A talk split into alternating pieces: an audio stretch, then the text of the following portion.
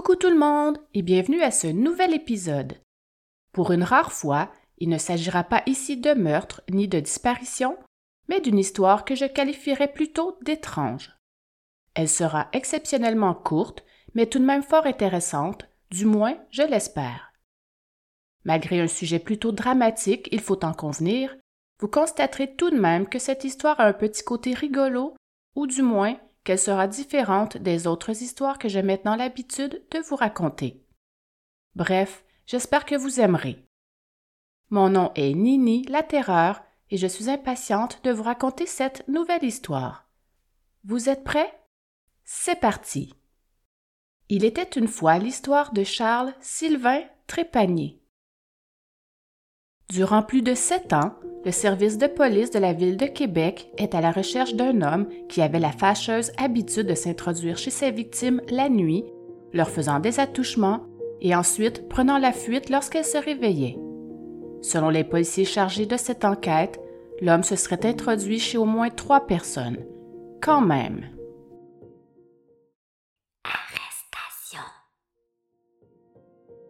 C'est après sept ans de recherche que les enquêteurs procèdent enfin à une arrestation. Le suspect, originaire de la ville de Saint-Hyacinthe, s'appelle Charles Sylvain Trépanier. Dans le but d'alléger un peu ce récit, je l'appellerai tout simplement Trépanier, comme j'ai maintenant l'habitude de le faire avec les méchants qui se retrouvent dans mes histoires. Pour certains d'entre vous, ce nom vous dira peut-être quelque chose.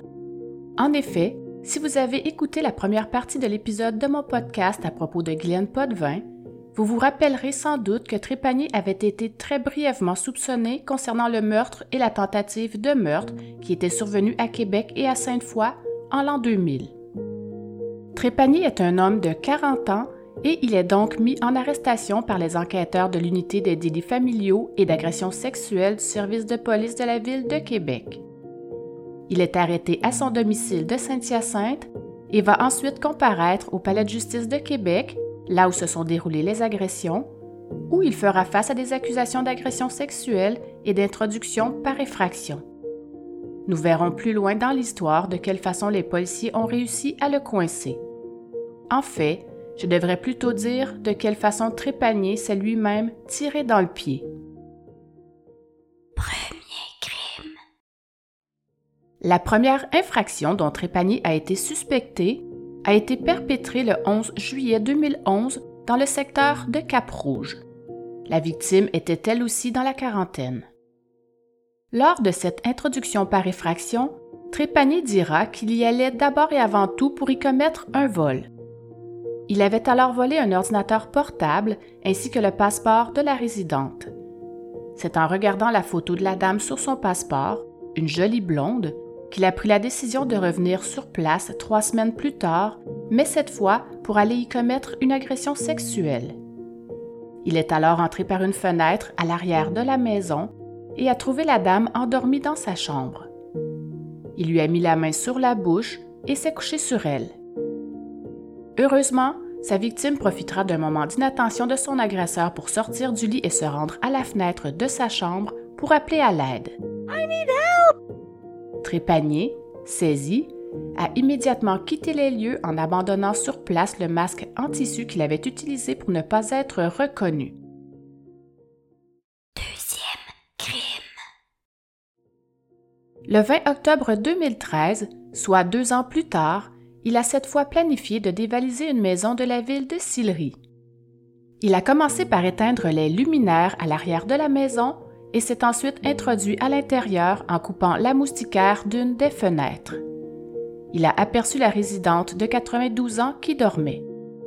Il s'est approché d'elle et lui a caressé les seins et le ventre. La dame s'est réveillée et le voleur agresseur s'est alors sauvé, échappant cette fois-ci derrière lui un foulard.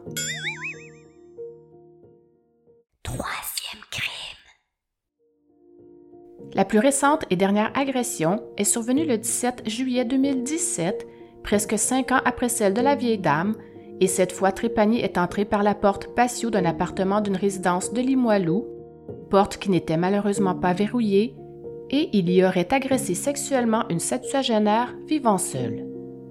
Il a alors réveillé cette femme de 74 ans et lui a demandé avec insistance s'il pouvait toucher ses seins. What the fuck? La dame lui a alors répondu Je n'ai même pas de seins.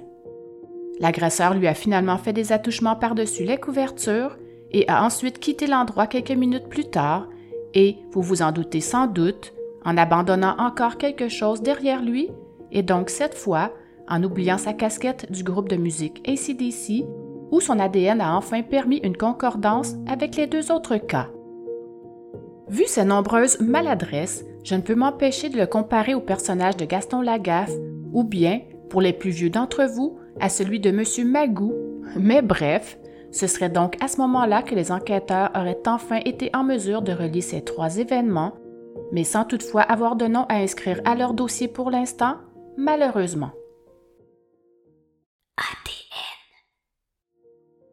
Ce sera finalement un peu plus d'un an plus tard, soit en novembre 2018, que la police de Québec pouvait enfin connaître l'identité de ce pervers, car, manque de bol, Trépanier venait de plaider coupable à des accusations de pornographie juvénile et donc pour lequel un échantillon d'ADN avait alors enfin été prélevé, ce qui aura bien sûr fait en sorte de le relier aux trois autres cas. Comme Trépanier n'avait jamais été fiché avant cette arrestation, les policiers n'avaient donc pas été en mesure de le relier à quoi que ce soit. Ils n'avaient rien en main pour le coincer, mis à part un ADN qui ne les amenait nulle part.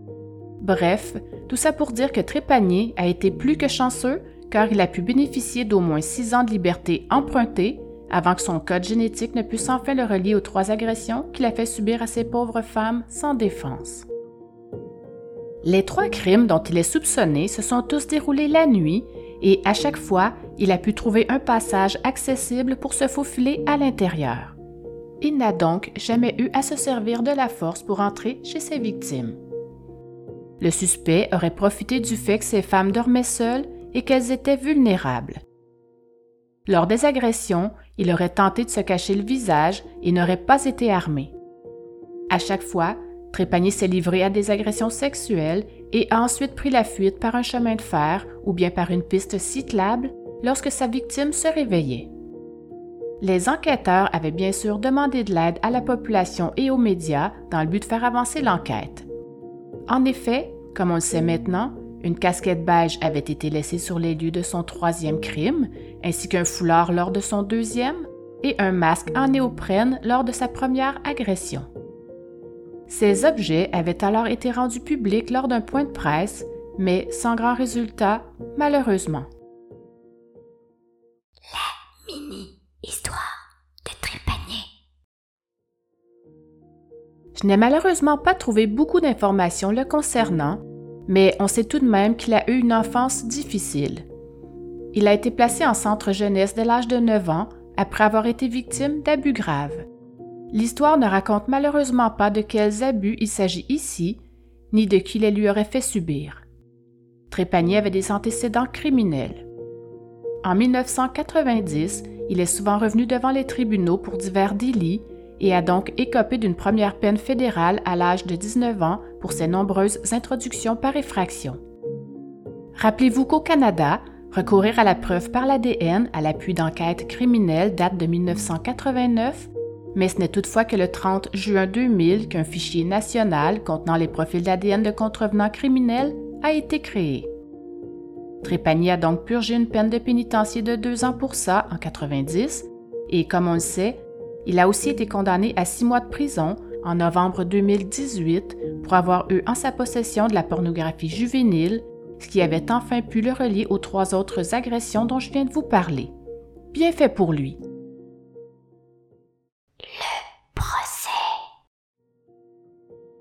C'est donc grâce à cette condamnation pour possession de pornographie juvénile qu'un prélèvement d'ADN aura donc enfin permis de faire le lien entre ce suspect et ses trois crimes précédents non élucidés.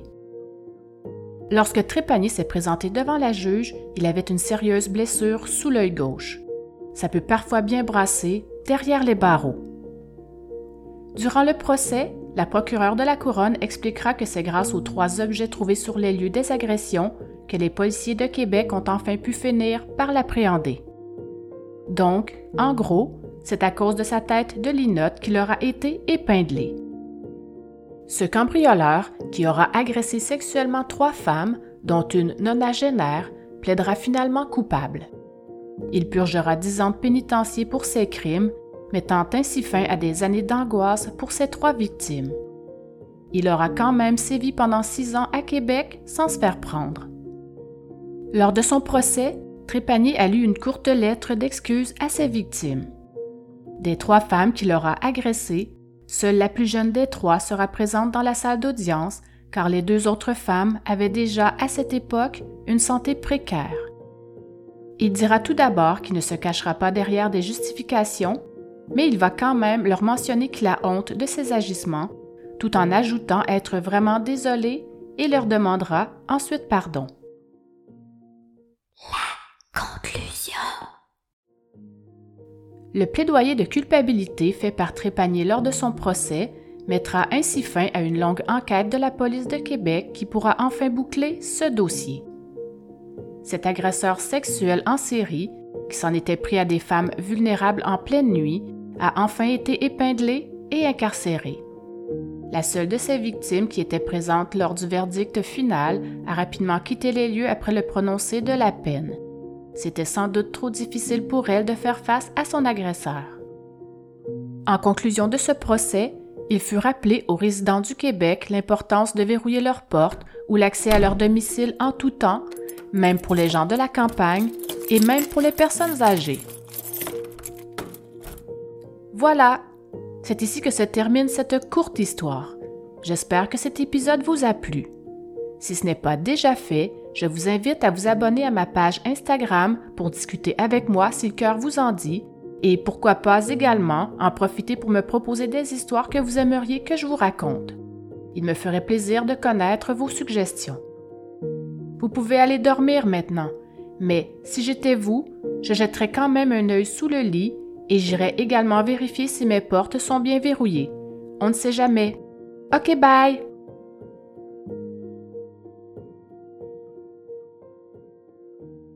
Ah. Ah